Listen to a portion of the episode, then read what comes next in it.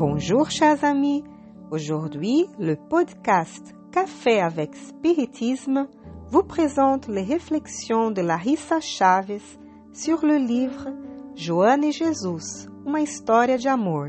Joana et Jésus, une histoire d'amour, pas encore traduit en français, écrit par César Braga Said à partir de récits et d'interviews avec le médium et conférencier spirit Divaldo Pereira Franco. Cet ouvrage traite de quelques-unes des dernières expériences réincarnatoires de la bienfaitrice spirituelle Johanna de Angelis. Dans le chapitre 59, intitulé Fidélité à Jésus, César Saïd pose la question suivante à Divaldo Franco. Divaldo, à ton avis, quel est le point commun parmi les vies de Johanna y a-t-il un fil conducteur, un but spécifique poursuivi par elle que tu puisses identifier? Divaldo répond ce qui suit. C'est sa fidélité à la pensée de Jésus, à l'idéal du bien. C'est toujours la caractéristique rencontrée dans ces réincarnations dont nous sommes au courant.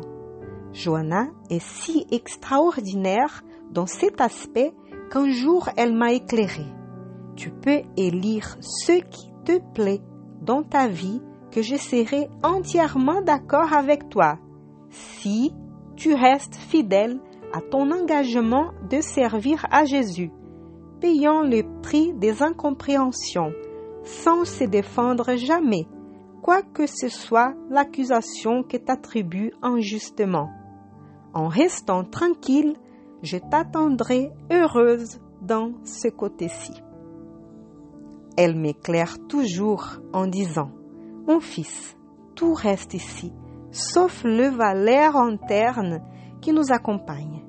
Ne les négocie jamais pour rien, même si tu perds quelques amis ou quelques compagnons, puisque en réalité, tu ne le perdras pas, mais seulement tu déplaceras le moment de la rencontre avec eux dans le futur. Si quelqu'un t'impose une condition que ta conscience te démontre être perturbatrice, excuse-le, mais ne cède pas. Et si la personne s'éloignait, ne t'inquiète pas, tu la rencontreras. C'est mieux que quelqu'un s'éloigne et que tu continues que tous les deux rester en arrière. Peut-être que beaucoup parmi nous les spirites, en observant dans les récits biographiques la convivialité plus directe et consciente que quelques médiums ont avec leurs bienfaiteurs spirituels, souhaitions vivre la même expérience. Genre, waouh, ça doit être trop cool de papoter de temps en temps avec son mentor spirituel, n'est-ce pas? Ah bon? Pas sûr.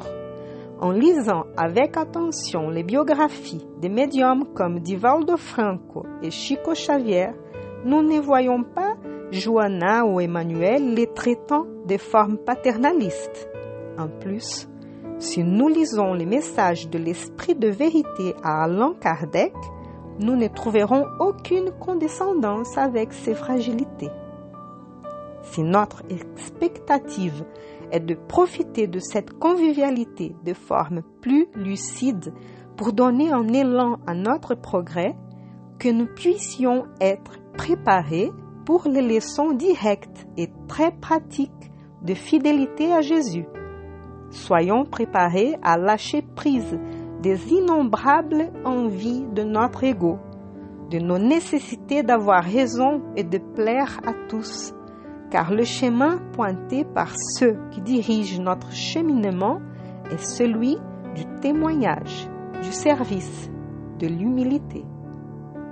Tant que nous ne voyons ou n'écoutons pas le message des esprits protecteurs qui nous accompagnent et orientent notre chemin, nous continuerons, dans beaucoup de cas, à faire la volonté de notre orgueil et de notre égoïsme, pendant que nos bienfaiteurs attendent patiemment l'éveil de notre conscience.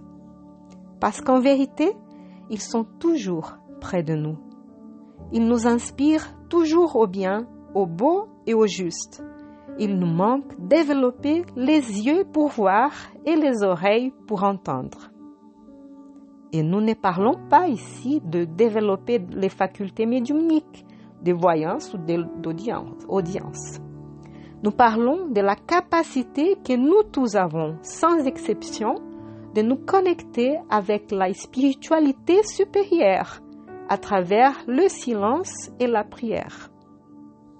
Reviens à ton temple intérieur abandonné, la plus belle de toutes les chapelles, nous a dit l'esprit Alta de Souza par l'entremise de Chico Xavier. Faisons ainsi et nous écouterons les réponses les plus lucides et les plus belles. Je vous embrasse et rendez-vous au prochain Café avec Spiritisme.